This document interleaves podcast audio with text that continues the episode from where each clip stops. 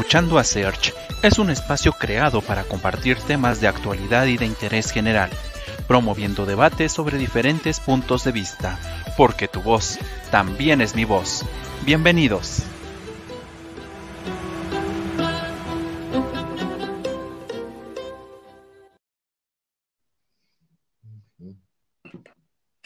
¿Qué tal amigos? Muy buenas tardes. Sean bienvenidos a este nuevo capítulo de Escuchando a Search.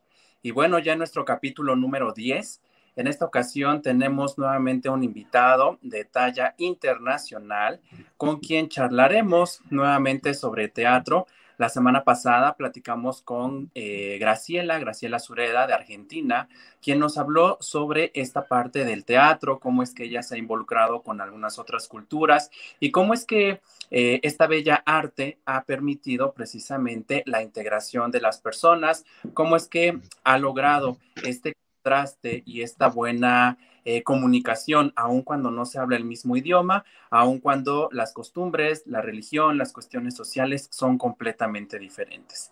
En esta ocasión, bajo esta misma línea de teatro, tenemos a un invitado que engalana este décimo capítulo. Él es Martí Peraferrer Baireda. Él, eh, pues, es originario de Girona, Cataluña, España.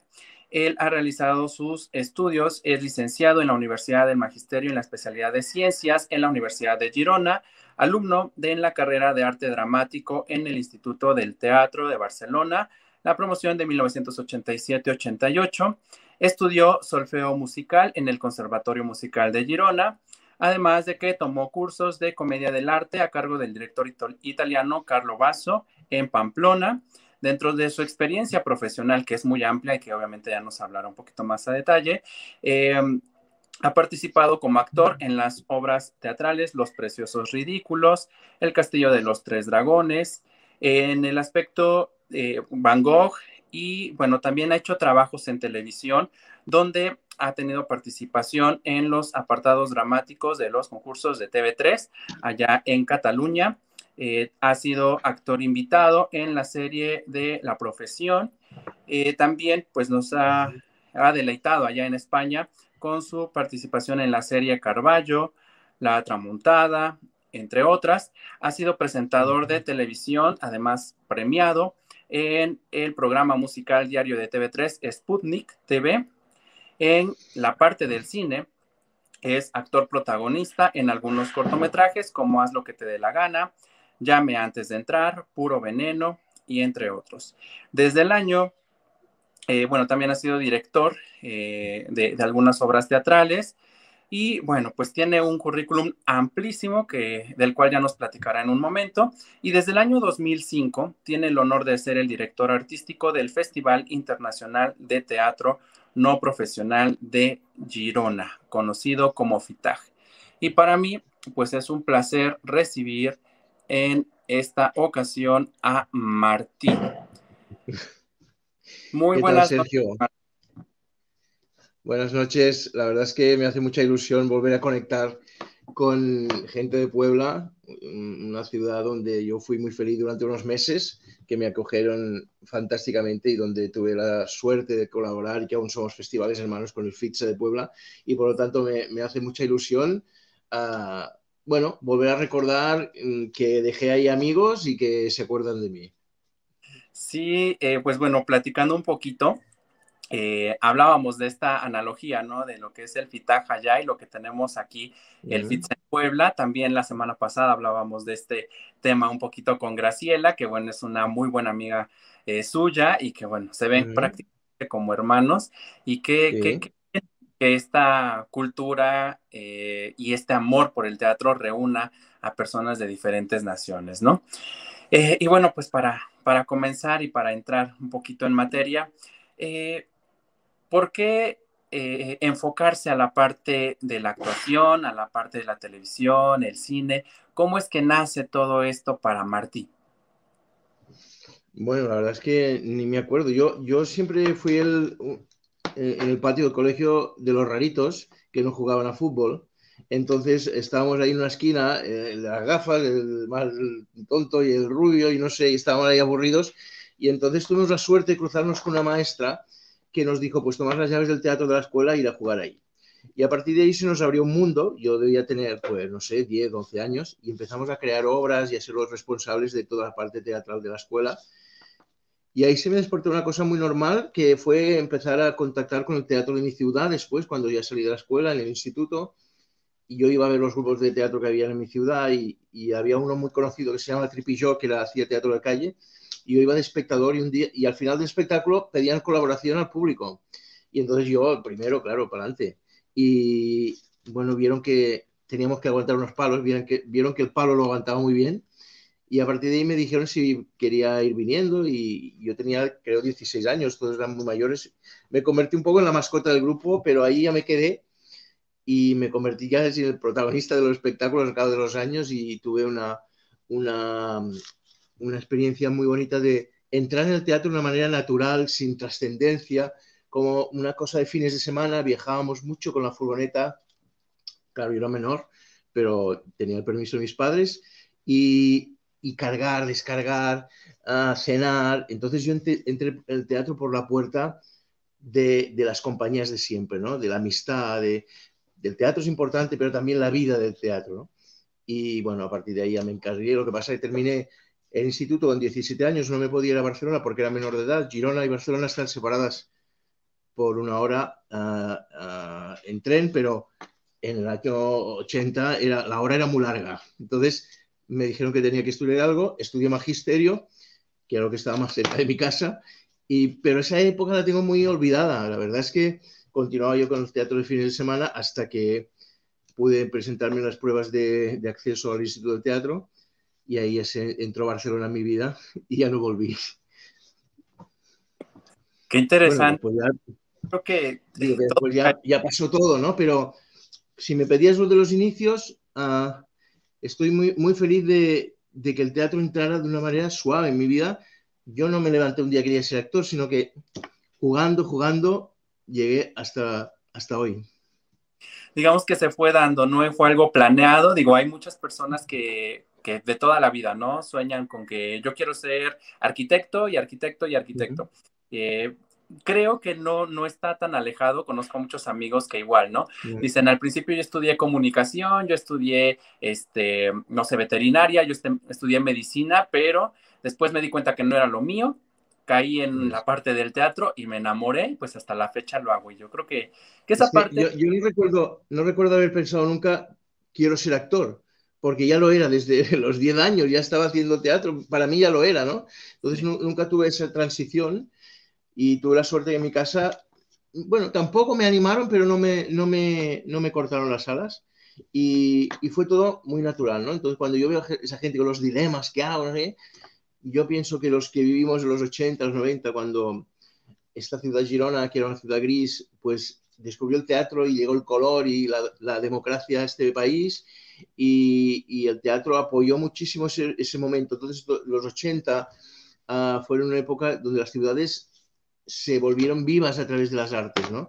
Venía de una España gris, negra, 40 años de dictadura, en el 75 se va el capo y, ya podemos tener una libertad y yo creo que el, arte, y sobre todo en Girona, que salieron muchos grupos de teatro, mmm, bueno, era una ciudad que era húmeda, las, casas sin pintar, era todo estaba como decrépito, entonces todo llegó al mismo momento, ¿no? El arte, el color, y, bueno, eh, me siento privilegiado haber vivido ese momento, ¿no?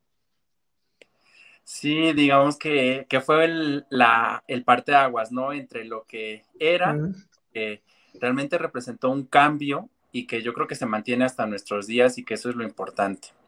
Y, y sí, creo que ahora, ahora, tenemos, mm, estamos retrocediendo en ese aspecto de la libertad. Yo creo que en los 80, los 90, al menos aquí en España, en Cataluña, se podía decir todo y todo era divertido ahora estamos entrando en unos tiempos donde todo está acotado, todo tiene que ser políticamente correcto y se me hace muy extraño, porque antes que éramos más, locos, no teníamos esos problemas. Y ahora vivimos una sociedad que quiere capturar la cultura, quiere tenerla amordazada, que no ofenda a nadie.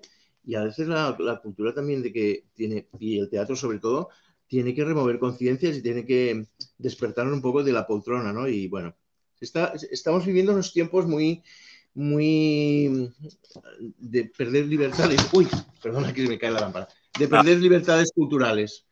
Pero bueno, ahí estamos luchando aún. Y ahora con, con, la pandemia no te digo. ¿Y esta parte de las, de las barreras han sido únicamente cuestión política o también ha sido cuestión social? Porque yo creo que a veces son, bueno, al menos aquí en México, a veces eso pasa. Eh, hay cuestiones políticas, de hecho aquí eh, algunos programas de televisión quizá los ha censurado directamente el gobierno. Y dentro de la parte eh, teatral, algunas obras, la, digamos que no se mantienen en cartelera, o incluso algunas películas.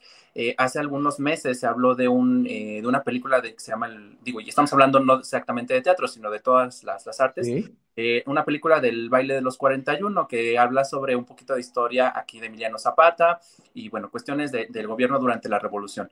Entonces, eh, la gente y, gente también, este, gente que observa este tipo de cultura y gente que es familiar quizá ya lejano de, de, estas personas, pues tratan de hacerlo hasta lo imposible porque esto no salga a la luz. Allá en España pasa algo similar, sea cuestión social y cuestión política o meramente de alguno de los dos.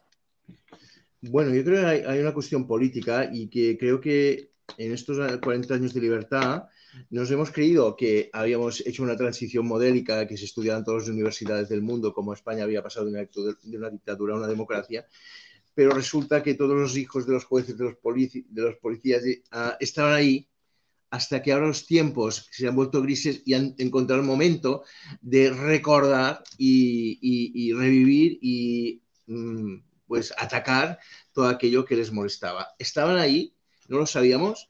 Creo que no, que hay una cuestión de una censura que va apareciendo por debajo, que son los herederos de un país que no hizo bien la transición cuando nos pensábamos que la habíamos hecho bien, porque normalmente en Europa cuando un dictador uh, desaparece, desaparece todo su rastro, su familia, son, se, van. No, aquí los tuvimos todos, intentamos mm, que no pasara nada y ese fue el gran error. ¿no? Yo creo que no estamos al nivel de las libertades de los países europeos, ah, no porque no podamos decir lo que queramos, sino porque es lo peor. Nos han convertido en auto, nos autocensuramos, porque al final eh, mm, es peor autocensurarse uno mismo, tener miedo, no miedo por nada, pero dices, no quiero molestar, no quiero tener problemas, y al final todo se va reduciendo a, a cosas muy aburridas, ¿no? Y a veces tenemos que traspasar la línea sin ofender, sin, sin, hacer daño a nadie, pero la autocensura en el arte es lo peor. Sí, yo creo que solitos, eh, como diríamos aquí en México, solitos nos ponemos el pie y solitos nos ahí en la obsolescencia, ¿no? Y por eso a veces la, el arte, el teatro y digamos cualquier tipo de expresión artística llegan a ser tan monótonas que a veces la gente ya no las ve atractivas y por lo mismo se aleja de entonces. Lo está, igualando todo, lo está dejando todo a un nivel y, faltan los picos, ¿no? Los picos, que a veces entiendo que salir molesto de un espacio, eh, en primera instancia, te hace pensar no me tenía que haber gastado ese dinero, pero en ese tiempo que vas, ¿por qué me ha molestado? ¿Por qué, por esa obra mm, me ha perturbado? ¿Por qué no, mm, si lo sé, no voy a verla? Ahí te hace conocerte a ti mismo. El, teatro es un espejo, ¿no? Y cuando algo te molesta, es porque hay algo en ti que tienes que revisar, o si, no, conocerla, ¿no? Y bueno, cada vez nos molestan menos cosas porque todo es más light, pero bueno. Yo me acuerdo cuando estaba en México que me daba cuenta que cuando veías la revista de los kioscos, que había cosas muy, mm, noticias muy duras, muy crueles, y yo pensaba, están utilizando el miedo a través de, para atenazar una sociedad, ¿no? Con fotografías, con... Eh, seguramente eso pasa, ¿eh? Pero a veces el miedo es un arma que ahora también la están utilizando contra nuestras sociedades, ¿no? Y ese miedo nos, hace que no seamos creativos, ¿no? Tampoco. Pero bueno, espero que en México estéis mejor. Pues bueno, aquí a veces las noticias amarillistas, a veces toda esta cuestión, pequeño problema, un tema que a lo mejor ya deberíamos estar en esa posición de, de tratarlo con la madurez, con la seriedad, pues a veces se eh, eh, se toma como una cuestión muy compleja y entonces de ser una cosa tan diminuta se convierte en un problema que, híjole, sí abarca a lo mejor todo el país, trasciende y bueno. yo creo que eso pasa en, todos lados, ¿no? Y depende mucho de, esta madurez social, de este enfoque. y de la manera en que nosotros percibimos la realidad. Digo, hay, hay muchos temas, hay muchas cuestiones, pero pues al final del día, eh, la, la, yo siento que la, la, cultura de un país que se va transmitiendo de generación en generación también influye mucho. Digo, hoy en día pues, hay muchos jóvenes, los famosos millennials, aquí pues de repente los tenemos mal catalogados, bueno, nos tienen mal catalogados, creen que no, pues no estamos a la, a la altura de otras generaciones, pero bueno, al final del día de repente damos nuestros buenos resultados. Y bueno, pues es lo que, lo que a mí me gustaba de Puebla, ah, que yo pensaba que nosotros lo habíamos perdido, es indistintamente de, que la gente tenga un nivel más alto, más bajo, la gente, igual, yo es lo que percibía, ¿eh? reía, se divertía, hacían sus fiestas, los 15 años, los vestidos aquellos en los escaparates, los colores, y pensaba, joder, pues no están tan jodidos, porque en el fondo, igual sí que no tienes para comer lo que quieres, todo lo que quieres, pero come, pero la capacidad de de no perder ese concepto de reírte, de, bailar, de cantar. Y, aquí, bueno, los catalanes son más sosos aún, ¿eh? Si te vas para el sur de España, la gente baila más, pero creo que Europa se está volviendo muy aburrida. Pues fíjense que a mí me tocó hace algunos años, trabajaba en una empresa. Esta empresa es de origen español, precisamente. El este, es de la empresa matriz de la cual parte la empresa que está aquí en Puebla viene de Alicante.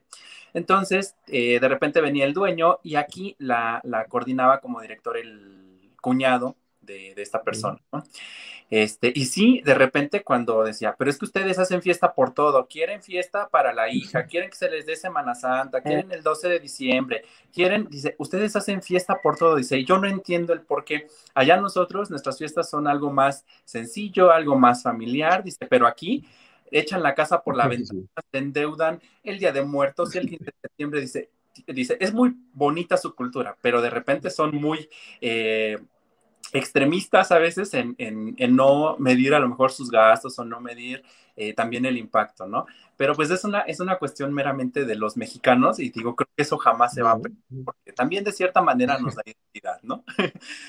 sí, pero la verdad es que yo viví una, una unos meses muy... aprendí muchísimo de, de, Puebla porque era un espectáculo en la calle, ¿no? Y me acuerdo que el Zoco, yo me pasaba horas ahí, porque era como... Sin, sin, que se toma, era un circo al aire libre, pero de, buenos artistas, ¿no? Porque la gente tan natural y pasaban cosas que, que, que aquí no vemos, pero cosas bonitas, ¿eh? La relación, lo que dices tú, las fiestas, los globos, los corazones, ¿no? Que pienso que es una sociedad aún muy, muy, iba a decir una palabra, naif en el buen aspecto, ¿no? de que no, no, no ha entrado en, la decadencia de, humana, ¿no? Sino que está, está libre, ¿no? Cada uno tendrá sus problemas en su casa, ¿eh? Pero la calle es un, la calle mexicana es, es fascinante, ¿no? Sí, nos encontramos de todo aquí en México, en Puebla, y cada ciudad es muy particular, ¿eh? a pesar de que somos un mismo país, y digo, yo creo que pasa en todos lados. Sí.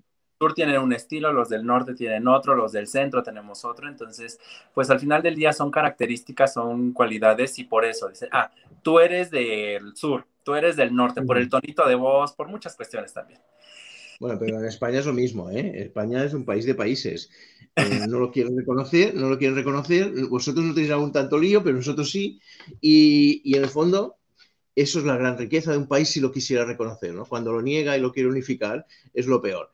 Mm, la riqueza de un gran país es entender que, es rica en cultura, es rica en lengua, es rica en, arte, ¿no? En, literatura, en pintura.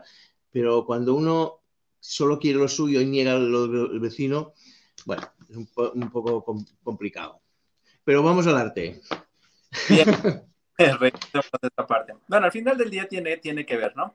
¿Cómo fueron este, sus inicios precisamente? ¿Cuál fue la primera obra que dijo? Ya, soy actor y quiero seguir en esto y más, más, más. Mm. ¿En qué momento? Bueno, pues mm, yo estaba estudiando en, en, la Escuela de Arte Dramático, continuaba con mi grupo en Girona los fines de semana y un productor vino a ver la obra esta que hacíamos por Cataluña, por Girona, de la compañía de Girona, yo ya, ya, yo ya estaba cantando, había hecho las letras del grupo, había hecho el cartel y tenía un, papel muy bonito y un productor vio mi trabajo y preguntó por mí, le dijeron que estaba estudiando en la Escuela de Arte Dramático porque estaba buscando un actor para un musical mmm, que representaba al hijo de una familia rica burguesa catalana que se iba a, a, se escapaba al oriente a vivir una aventura de Aladino, ¿no? Y bueno, la familia encargaba a su, su criada que, me siguiera. Y bueno, que ya era una actriz muy famosa en Cataluña y yo era un, recién llegado a la, la, ciudad. Me mandaron a Pamplona cuando hice ese curso con Carlos Rosso, el director del TAC de Venecia, para que si pasaba el curso, si era un casting curso, ¿no? De unos días. Al primer día me dijo, el papel es tuyo, no, no des más vueltas y me encontré que en mitad del segundo de arte dramático ya, ya me, me, habían ofrecido este protagonista en un gran teatro de Barcelona y entonces me tuve en el dilema porque no sé si pasa eso en México, pero en Cataluña no se puede estudiar si estás trabajando profesionalmente, porque ellos entienden que si ya trabajas es porque ya sabes. Entonces no te permiten, primero porque es incompatible en horarios muchas veces, ¿no?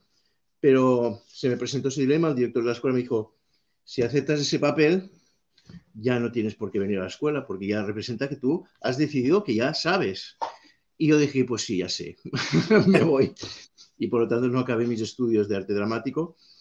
Y, y, y todos los de mi promoción fue, un, fue, una época donde nos venían a buscar, claro, todos estaban haciendo toda esa promoción se colocó y es gente muy, muy conocida ahora en esta generación de, de, los de mi edad y la verdad es que fuimos muy felices. Salió todo muy rodado. Por, ahora veo los jóvenes que están estudiando y no los desanimo, ¿no? Pero mmm, pienso, bueno, les, les, ha tocado una época dura.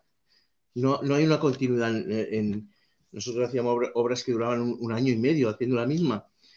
Por eso pero no quiero ser un abuelo recordando batallitas. Creo que la generación de ahora es su generación, es lo que les toca y no podemos aplicar esquemas de otros años, ¿no? Pero yo en ese aspecto me siento muy privilegiado. Qué bueno, qué bueno. Y sí, pues digo, al final del día llegamos a una etapa en la que pues encontramos el, el, punto, ¿no? En el cual nos gusta estar. Aquí en México, digo, hay personas que, que sí se dan a la tarea de estudiar y trabajar. Este, mm. Digo, al final del día, a lo mejor seguimos en una estructura un tanto exigente, un tanto burocrática, donde, bueno, eres actor, necesito que me demuestres que eres actor con un documento que te avale. Y aunque sabemos que hay muchos actores que quizá no tienen esta formación, yo conozco a muchos amigos y de hecho ya ahorita que vamos a entrar de lleno a hablar del, del, del FITSA y del FITAG, este, muchos compañeros que estuvieron conmigo en el FITSA no nos dedicamos de lleno a ser actores. Eh, tenemos otras profesiones, y, pero hacemos teatro porque nos gusta, porque también nos apasiona. Entonces, pues esto no es una limitante y aparte en este contexto en el cual ya puedes hacer muchas cosas a la vez porque eh, te gustan, porque realmente te representan también una retribución económica, pues bueno, aquí ya, ya como que ese, ese paradigma se está rompiendo poco a poco. Y, y ahora, eh, en esta cuestión, ya vimos la, la parte de teatro. ¿Cómo es que entonces llega Marty a la parte del, este, de la televisión? ¿Y cómo es que llega a otros escenarios? Ya no solamente el teatro. ¿Cómo es que se abren estas puertas? Pues bueno, trabajo y, y, yo estaba haciendo este musical y me convocaron para un casting, uh, para un programa. Hice un, un, par de intervenciones en algún, en algún programa, pero se buscaba un presentador para la televisión, un programa musical tipo MTV, pero uh, a la catalana. Entonces, resulta que el realizador de ese programa era un, realizador de dramáticos que no sé si lo habían castigado lo habían mandado a musicales, pero él dijo, yo haré un musical pero con actores. Entonces, nos pasábamos uh, cinco minutos haciendo un sketch para acabar diciendo que la canción era de Lenny Kravitz. Entonces, era, ellos buscaban un perfil más de actor que de presentador, pero que de, que, que de un entendido en música yo a veces me da vergüenza porque yo presentaba gente que no sabía quién, perdón, que no sabía ni quién eran. Pero fue una etapa donde uno aprende muchísimo. Un diario sin teleprompter, te mandan los guiones, tenías que aprendértelo de memoria y para adelante. Ahora pienso que éramos unos inconscientes, pero la juventud es lo que te da la fuerza, ¿no? Y ahí entré a la televisión por la puerta grande, pero nunca, no sé, nunca me, afectó ese tema, ¿no? Uh, es cierto que la fama, pues, pues durante dos años eres joven y vas a todos sitios y la gente te mira y te habla, y a veces también te hace ser más cerrado, ¿no? Pero yo era un chico de pueblo que había crecido en la calle, había cargado furgonetas, había pasado frío, había hecho el teatro desde abajo y entonces nunca, nunca me creí ni para lo bueno ni para lo malo. Ah, bueno, tampoco soy perfecto, ¿no? Pero viví una época con mucho, mucho glamour ah, con Angels, una chica que presentaba conmigo, que éramos un tándem perfecto, y, y, la verdad es que fue muy feliz. Y a partir de ahí ya empiezan pues las ofertas de hacer, trabajar en series y, y hacer personajes. Entonces, ah, creo que fueron los 90 y los 2000, yo combiné durante el día teatro, doblaje, radio, televisión. Era una época de locura, de locura. Íbamos con la moto y íbamos de un sitio a otro y, y, era una época de, de, trabajo constante, ¿no? Y ¿sabes lo que me me da más rabia? Que de muchas cosas no me acuerdo y eso me duele porque me pasaron tantas cosas, he conocido a tanta gente, no sé, creo que mi cerebro ya dijo, déjalo ya, y ya, acuérdate de lo de ayer y a, hacer mucho. Pero sí que es cierto que hice también mucha publicidad, no sé, fue en una época, pero no porque yo valiera, yo creo, ¿eh? que creo que igual también a un poquito bien lo hacía, pero porque había trabajo y entonces teníamos que llenar los, los espacios.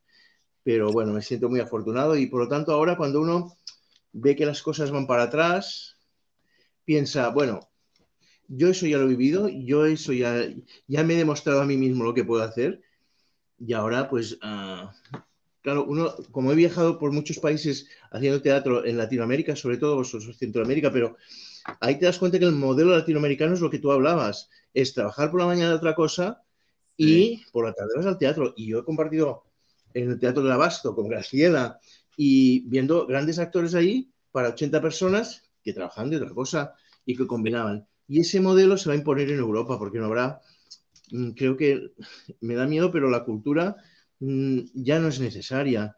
Y entonces han conseguido que no tengamos necesidad de muchas cosas. Nos han atontado un poco y para ante las videoconsolas, la, tecnología, igual yo soy un poco abuelo, cebolleta, ¿eh? pero bueno, que, que tendremos que, que reinventarnos y, y en mi caso no he tenido que trabajar de otra cosa, pero sí que un día tuve que empezar a escribir teatro para mis alumnos, tuve que empezar a dirigir porque tenía que trabajar, tuve que aprender a poner luces, tuve que aprender a, todo. Y, bueno, quiero que esa concepción global de, de, la actuación también es muy interesante. Yo siempre digo a los jóvenes actores, si no sabes poner un foco, si no entiendes escenografía, si no comprendes a un escenógrafo, a un figurinista, no te darás el teatro desde esa, solo verás tu parte, ¿no? Y verlo todo en el conjunto es lo que te hace sentir parte de un oficio.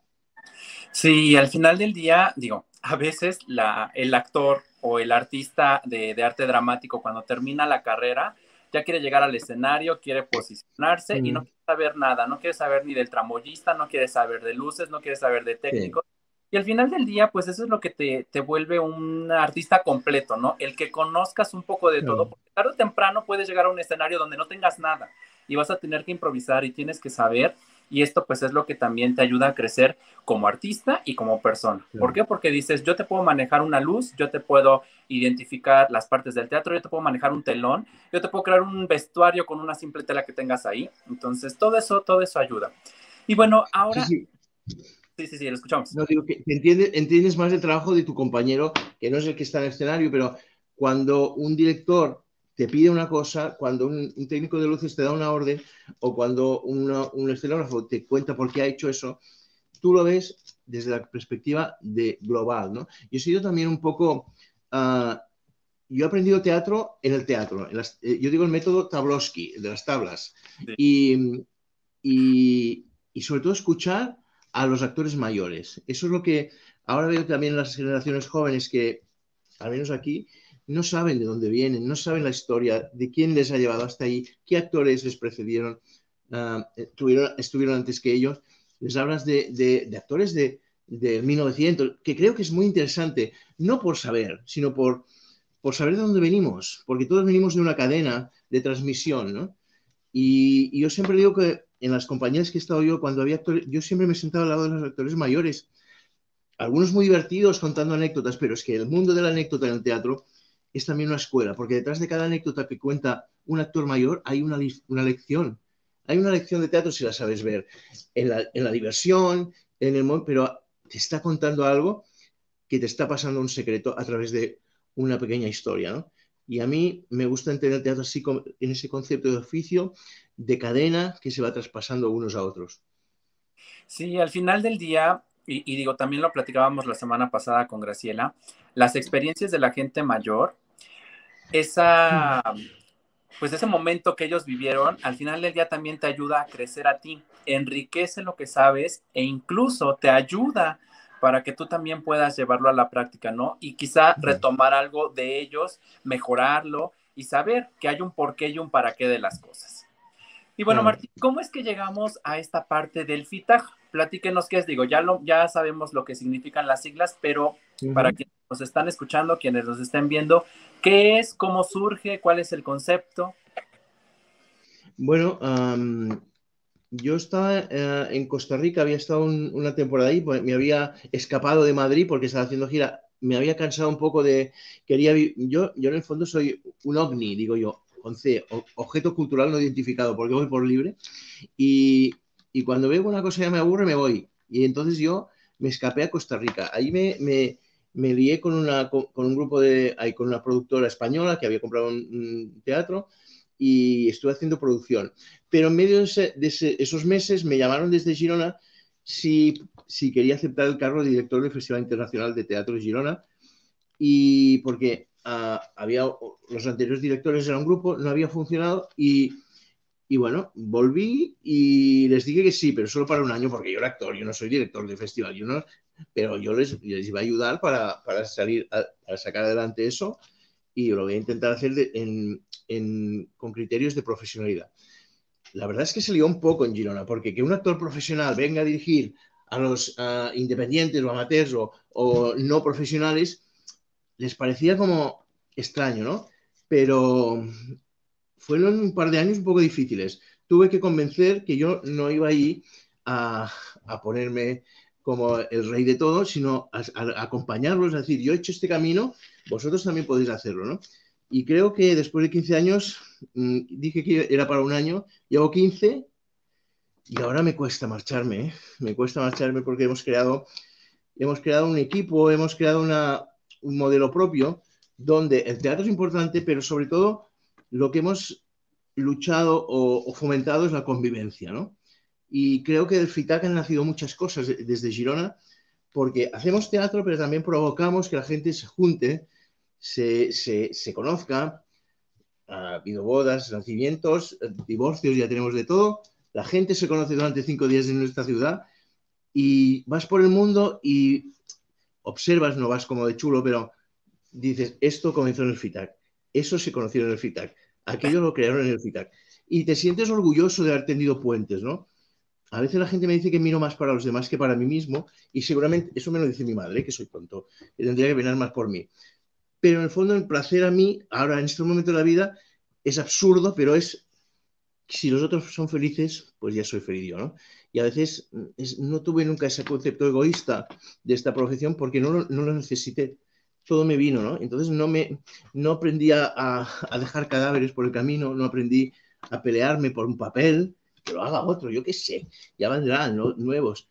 No sé, mm, seguramente soy el animal tonto que se domesticó, pero en el fondo creo que hemos hecho un gran trabajo en el FITAC y hemos creado eso, un espacio donde ahora la gente quiere venir para, para conocerse, para pasárselo bien, haciendo teatro, porque en el fondo, cuando tú llegas ahí, compañías de todo el mundo, al minuto uno ya son amigos, porque hay algo que subyace más allá de las lenguas de los países, que es saber que formas parte de una misma familia, ¿no? Sin entenderte, te miras los ojos y saber que aquel señor o aquella señora mm, le pasa lo mismo que a mí. Sufre, lo pasa bien, hay una conexión de piel, casi de mirada, Y yo muchas veces no los entiendo lo que me dicen, pero me río y digo que sí para adelante, ¿no? Pero, porque, pero sinceramente siento que son gente de, mi familia. Y bueno, al, menos sé que tengo una... Yo y mucha gente tenemos camas y casas en todos los sitios del mundo. Como tiene mi casa también mucho. Padre. Eso es, eso es muy, muy interesante y siento que es enriquecedor porque se forma más que una amistad, se forma un buen vínculo de querer hacer lo mismo.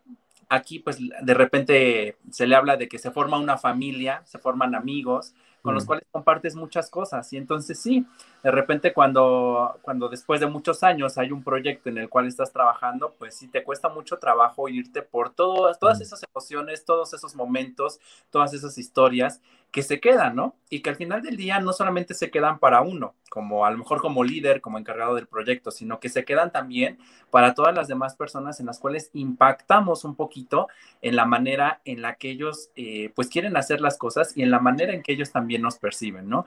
Eso yo creo que es también un factor clave a lo que venimos al mundo, ¿no? A dejar una huella, a dejar esa, ese famoso agente de cambio que, que realmente mueva sentimientos, mueva emociones, eh, que realmente haga algo en favor de, la sociedad y de quienes nos conocen. Y tú sabes que la familia del teatro a veces no es necesario verse, pero en el momento pueden pasar 15 años, te vuelves a ver y lo retomas donde lo dejaste.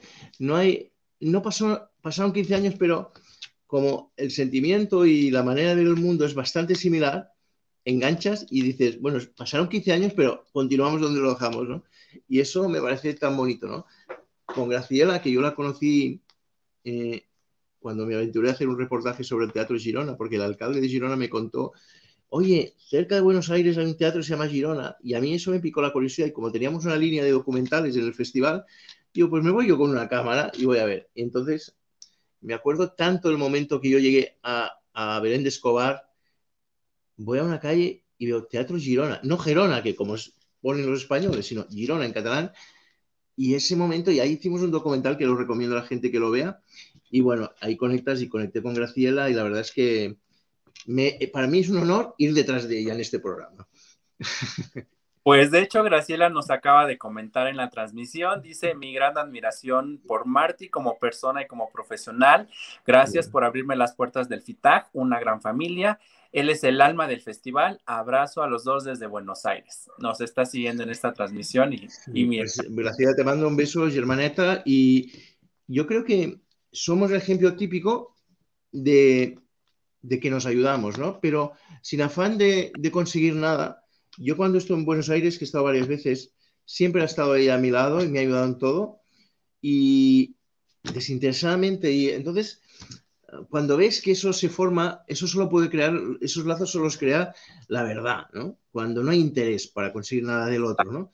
Y lo bonito es dar, ¿no? Y, a mí, ya te digo, me, encanta, si yo pudiera, cada año nos reducen el presupuesto del festival, no sé, al final lo haremos todo en una tienda de campaña en medio de una plaza, pero bueno, ahí estaremos. Pero me encanta que la gente llame y proponga y, me sale mal a veces, intento decir que no, porque no decir que no, porque siempre hay alguna manera de hacer algo, ¿no? Pero bueno, eh, en el fondo sí que digo que cuando hay alguien del oficio dirigiendo el oficio, entiende a los del oficio. A veces lo que pasa es que, que, se desencajan los papeles y la gente no está en el sitio adecuado. Pero bueno, tú ya me entiendes. Sí, sí, sí. Cuando se comparte una misma pasión, lo demás lo demás está en el momento en el que tiene que estar, llega a veces sin pensarlo y eso es muy, muy enriquecedor para todos, es muy bueno, es muy padre, porque cuando dices, es que esto no va a salir, no va a salir y de repente ves que se da, se da, se da, se da, tienes ya todo el camino hecho e incluso puedes hacer muchísimo más de lo que tenías planeado.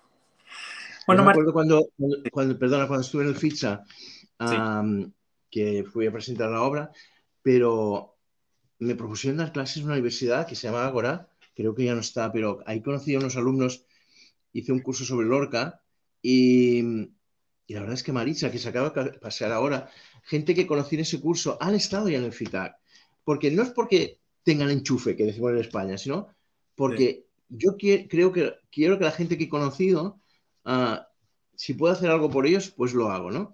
Y después, cuando dirigí en el, Teatro de Puebla, se llama el, Principal, no como el Principal. Ah, bueno, ahí me pasó una cosa muy curiosa. Hice un casting para cuatro actores mexicanos con un texto mío y dirección mía. Yo no sé si conocer a Fernando Cuadle, el actor.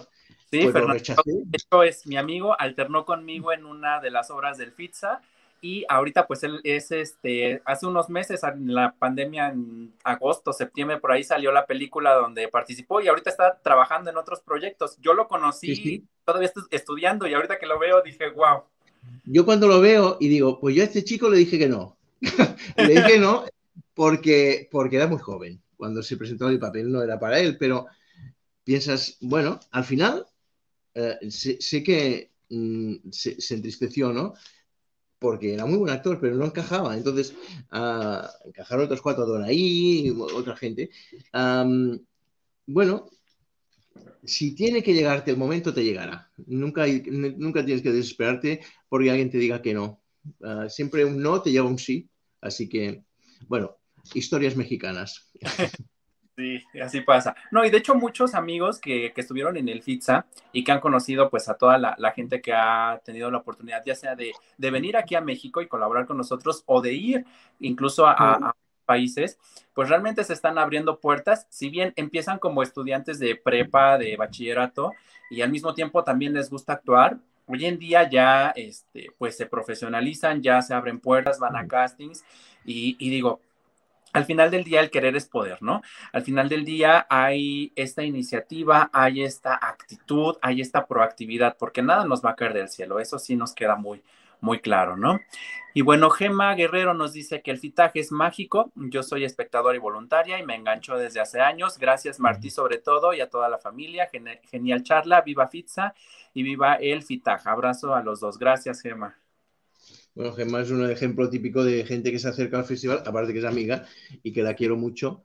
el FITAC siempre tiene un, espacio para quien quiera venir a, ayudar, a colaborar, a encontrar su espacio y bueno, la verdad es que lo que, lo que nos pasa en el FITAC, es que quien lo prueba quiere repetir. Entonces, al final los grupos, claro, yo me hago amigo, amigo de todos, cada año es muy intenso y tener que decir que no a la gente que, que ya ha venido, pues a veces pero bueno, también hay que entender los nos y ya está. Pero, pero sí, se crea una magia ahí que quien, quien lo conoce sabe que, bueno, porque todo, toda la gente está dirigida para que seamos felices esos cinco días, ¿no? También hemos tenido alguna edición complicada, ¿eh? Porque yo siempre digo que en los festivales es una, se tienen que combinar unos astros. Puede llegar 30 grupos, que son los que vienen, que van a estar todos metidos en una casa, de la Casa de Cultura, durmiendo en los mismos espacios, y se tiene que crear una química. Hay años que, ha sido espectacular y hay años que digo, qué está pasando? No, no hay conexión. Bueno, a veces la, cosecha de cada año, como los vinos, pasa lo que pasa, pero nosotros es lo que intentamos. Pero sí que es que al final, la última noche, nadie se quería. Y yo los he hecho a todos ya y digo, no vuelvan más. no, y al final del día, pues es una cuestión de, yo creo que de sentirse parte de algo y donde realmente estás con personas que comparten esa misma pasión. Porque digo, tenemos nuestras actividades en la escuela, en nuestro trabajo, pero pues al final del día como que cada quien anda en su rollo, ¿no? Y cuando te encuentras en estos puntos donde hay una, una, cuestión en común, pues yo creo que eh, se convierte en un espacio del cual dices, aquí es mi lugar, de aquí no me quiero mover y ojalá esto sea eterno, ¿no? Y, también, entre, directores, entre directores de festivales, porque yo cuando conocía al maestro Josué, a, Saúl, a su hijo Josué Junior, cuando entré en Jalí Gibran, cuando actué en ese gimnasio, mm, es que, es que éramos, yo no los conocía, pero ya era, éramos mismos. Es decir, que en el mundo hay gente, no es que piense como tú, sino que están hechos de tu misma pasta y, te reconoces, ¿no? Y somos los marcianos del teatro, que somos una secta y que nos juntamos y, y, ya no, es que al minuto uno ya estás haciendo broma, ya estás hablando el mismo lenguaje. ¡Ay, esta tablet! Total, que me encantó trabajar en el Jalí Gibran. Ah, viví esa, esa cosa que me recordó a mi infancia, ¿no? Que aquí ya hemos perdido también, que es que no importa el espacio, en un patio, en un gimnasio, en un, en un lavabo, se puede hacer teatro, si uno quiere, ¿no? Y aquí ya nos hemos acostumbrado que si no hay los focos, si no hay el equipo de sonido, que también está el Jalí ¿eh? pero es decir, mm, aquí si no está todo impecable, yo no actúo. Y nos estamos volviendo un poco pijos, que decimos aquí. Sí. No sé, pijos, no sé ahí qué significa, pero... así. Bueno, no hay problema. Lo mismo nos pasó con Graciela pasada. Pero sí, efectivamente, el, el pizza aquí en México este, y aquí en Puebla genera precisamente esa magia, ¿no? De que muchas veces, y, digo a Graciela, que, lo, que es lo que hablábamos, cuando fue la, la, este, la primera edición del microteatro en el Museo de los Ferrocarriles, la gente se quedó como que, como en un ferrocarril, como en el vagón, o sea, como el actor está a un metro de mí. Entonces, hay esa, esa magia, y digo, yo creo que eso, eso también es, es interesante, y digo, sé que parte de lo que hace el pizza tiene gran influencia de lo que hace allá en España el FITAG. Pues realmente... Sí, compartimos, compartimos muchas cosas y bueno, nos preguntamos, nos informamos. Ah, yo creo que el trabajo que ha hecho Ramón Pereira en, México ha sido espectacular porque lo interesante es que un actor, de, que un director de España vaya a contar a, a otro país lo que él sabe hacer sin pretensiones y que un actor mexicano venga aquí o un director y nos cuente qué sabe hacer sin pretensiones, porque el problema siempre es cuando uno se olvida que somos gente normal como todo el mundo y quiere ser más que el otro. Entonces ahí patinamos. Pero bueno, FITAC y el FITSA creo que son unas cribas para detectar gente, gente humana y, la verdad es que estoy muy orgulloso. Tanto Graciela, que ha estado ahí, como creo mm, Efraín, que también es un clásico del FITAC en Israel. Ah, bueno, gente que, que, yo les quiero y, que ya forman parte de mi vida y que, bueno, que sin el FITAG no lo habíamos tenido. Eso lo tomaremos como el regalo que el FITAG nos ha hecho aquí a Puebla, al Pizza, el compartirnos pues esta, esta manera de, hacer teatro, de compartir el arte y sobre todo regalarnos también estas conexiones con otras personas del mundo. Este, Martín, ¿qué viene para el FITAG? en este año, digo, hemos vivido una situación un poco complicada, pero ¿qué viene para el CITAG? ¿Hay algo nuevo? Este... Bueno, es que si te lo cuento, te voy a contar una exclusiva mundial, pero te voy a contar algo. Ah, el año pasado, ah, si yo hubiera hecho caso a los políticos y a los técnicos, no hubiera habido FITAC. Entonces, ahí se demuestra que en el fondo quien tiene que tener la última decisión no es el político, sino el actor, el artista, que es su, su negociado y dentro de que en agosto en España había una, una ventana de oportunidad, o sea, parecía que se calmaba, digo, el año pasado, sí. nosotros nos tiramos de la moto e hicimos el FITAC. Nos cayeron todos los grupos internacionales. Lo tuvimos que hacer con, creo que vinieron unas chicas de Andorra con su coche, que está aquí al lado, y unas argentinas que estaban ya en Barcelona. Eso todo lo internacional que fuimos. Después del Estado español llegaron, algunos se cayeron, pero bueno, yo dije, los que vengan, uh, haremos FITAC. Y entonces pasó que había muchas plazas libres, entonces muchos grupos, éramos menos grupos, por lo tanto repitieron sus obras en diferentes espacios, se vieron beneficiados. Y vivimos una, edición el año pasado muy dificultosa, porque estábamos entrando en un territorio que no sabíamos, era el único festival que con una locura dijo, lo vamos a hacer, y con plateas súper reducidas. El Gran Teatro de Girona, con 600 localidades, entraban 80, que era suicidarse, ¿no? Pero, pero es que si renunciábamos a eso, habíamos perdido la batalla. Entonces, aunque era un actor y un espectador, el FITAC tenía que estar. Y, yo creo que, a pesar de la dificultad del año pasado, que quieras o no, somos un equipo muy grande del FITAC, somos más de 40 personas. El miedo es libre, cada uno, ninguno, teníamos la certeza de nada. Creaba tensiones en la organización de, de cada acto, ¿no? Y tuvimos que tener la sangre fría al temple de razonar y hacer siempre lo que queríamos más más lógico y aconsejados por las autoridades sanitarias. Estamos muy contentos porque no hubo ningún caso de contagio.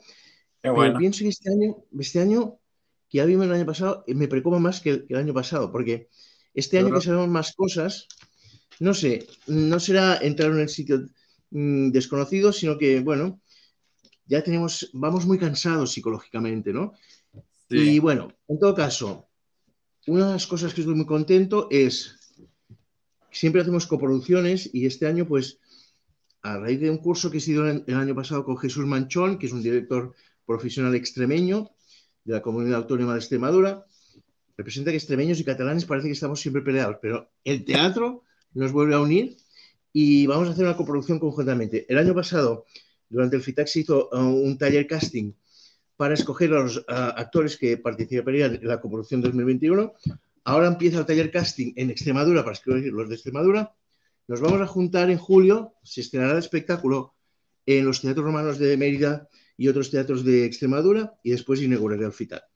Eso que me lo podía ahorrar, no me lo ahorro porque creo que es la gracia de, cada FITAC. El FITAC es un festival ameba que cada año coge formas distintas, pero el núcleo de la célula es eh, indestructible. Entonces, cada año nos salen cosas y el hecho de juntar gente de diferentes sitios de España, trabajar juntos, hacer un, texto delicioso que ha hecho Jesús Manchón, que es un clásico del teatro griego, pero modernizado y llevado a la actualidad, con, con actores, el coro y todos los actores protagonistas mezclados, creo que, bueno, vamos a cortar los dedos porque no nos matemos, pero ah, yo creo que, como siempre, todo será una experiencia inolvidable. Por lo tanto, ese proyecto que lo hacemos juntamente con Escena Mater, que es una entidad muy importante en el Estado español, porque es una federación de federaciones de teatro, bueno, nos tenemos que coordinar. Y es cierto que España es un país muy tensionado en el territorio, pero el teatro demuestra que estamos por encima de todo y que es un lenguaje que nos une y que no nos separa, ¿no? evidentemente quien quiera ver problemas los verá, pero yo me siento tan, tan contento de trabajar con gente de, que piensa diferente de mí, que, que, vota diferente de mí, pero que cuando estamos en el escenario es maravilloso. Entonces, todo el mundo tendría que lo tendríamos que convertir en un gran teatro para hablar que los políticos tuvieran ese concepto de la honestidad, de la, familiaridad, de, del quererse, ¿no? Pero bueno, eso son utopías. Bueno, ¿y dónde nos podemos enterar de toda esta información cuando eh, pues se den estas, eh, pues estas obras, estos, estas colaboraciones? ¿Hay alguna página del FITAC? Creo que tiene un blog, si no me equivoco, es martí para ferrer, ahí. Bueno, este es mi blog personal de artículos del periódico, pero no, es www.fitac.cat, esa es la página del festival, pero ahora estamos aún en el proceso. El FITAC dura todo el año en el sentido que cuando termina un FITAC en septiembre, en agosto, ya estamos haciendo las memorias, cerramos presupuesto, nos vamos hasta noviembre, diciembre y en enero ya abrimos inscripciones para el siguiente. Entonces ya vamos enganchando uno con el otro. Sí, sí, sí. Y ahora está en proceso que, no sé si te puedo mostrar, aquí están, bueno, un montón de, de espectáculos que tengo que estoy visionando aún, porque el día 7, el 7 de mayo ah, hay que cerrar la programación. Ah, notificar internamente, sin hacer publicidad, de los grupos que han estado seleccionados y los que no. Y, y en junio hacemos una rueda de prensa donde presentamos ya el programa oficialmente. Mira, este año yo pensaba, no, no, hemos vivido un año de pandemia, los grupos de teatro amateur no profesional que se nutren de la ilusión, del motor de salir en un invierno de frío a hacer teatro a las 9 de la noche, pensaba, esto va a ser un desastre, mm, no sé, no sé qué obras van a presentar. Pues es el año que se han presentado más proyectos de todo el mundo. Hemos superado el récord, 150, porque al FITAC, en el fondo, uno viene a dejarse el dinero porque se tienen que pagar el viaje. Nosotros solo les damos alojamiento, comida y 250 euros. ¡Qué locura! a querer hacer esto, pero hay grupos de todo el mundo que trabajan todo el año para pagarse un viaje a un festival internacional del mundo y, eso es muy bonito porque es una formación del grupo, ¿no? También viajar, convivir y, bueno, digo que yo escojo sobre los que quieren venir y es lo que digo, cada año la cosecha es lo que hay. Pero este año estoy muy contento y creo que habrán sorpresas muy bonitas. Qué bueno, qué bueno que la respuesta haya sido buena a pesar de ser un... Me sorprendió muchísimo. Entonces, eso habla pues precisamente de que hay algo que está motivando todavía a las personas a querer hacer teatro, a querer participar, a querer conocer, a querer convivir. Martí, pues de mi parte yo realmente reconozco el trabajo que ha desarrollado en este tiempo. Desafortunadamente, pues cuando estuve aquí en Puebla no tuvimos la oportunidad de, conocer ediciones pizza. ¿O vienes tú? Igual, yo no descarto la posibilidad. En algún momento para, para España por muchas cuestiones. Una de ellas ir a, hacer teatro, ir por lo menos al FITAG a, ver el, concepto, pero esperemos que pronto se dé. Y, realmente... en la pandemia no he podido con, con el amor que tenemos a este oficio y, y, aunque yo, por ejemplo, estoy haciendo teatro para cinco personas en mi casa, que me parece una cosa emocionante, eh, la llama la llevamos dentro y, y esta no se va a apagar nunca. Claro que sí.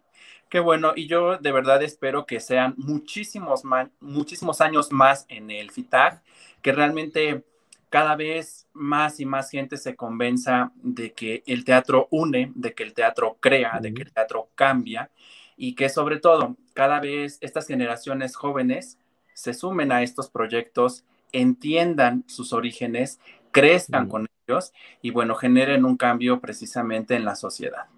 Martí, antes de cerrar, algo, algo que, quiera decirles a sus compañeros actores, a las personas que desean participar en, este festival, a quienes realmente no saben quizás si el teatro es bueno, si, si realmente eh, sería una opción para estudiar, para aprender, ¿qué les diría?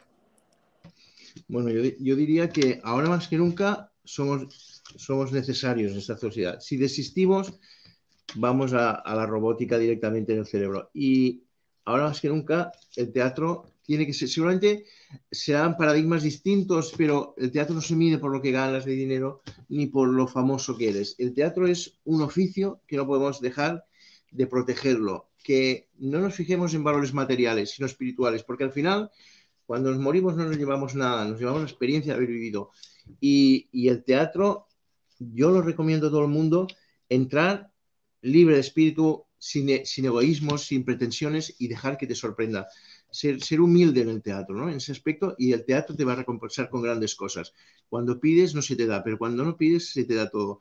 Y, nada, agradecer muchísimo a la gente de Puebla, a todos los que han estado escuchando, a, animar a Ficha que no desfallezca tampoco, si hemos hablado estos días con ellos, y, y, nada, a ti por el trabajo que haces de unir, de unir gente de diferentes partes del mundo y demostrar que somos una gran familia.